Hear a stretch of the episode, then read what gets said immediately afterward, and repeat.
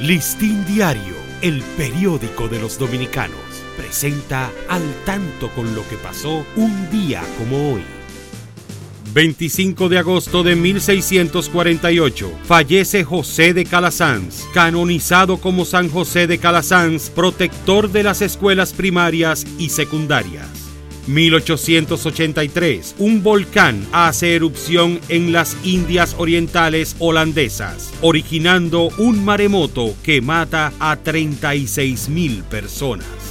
Para Listín Diario, soy Dani León. Listín Diario, el periódico de los dominicanos, presentó al tanto con lo que pasó un día como hoy.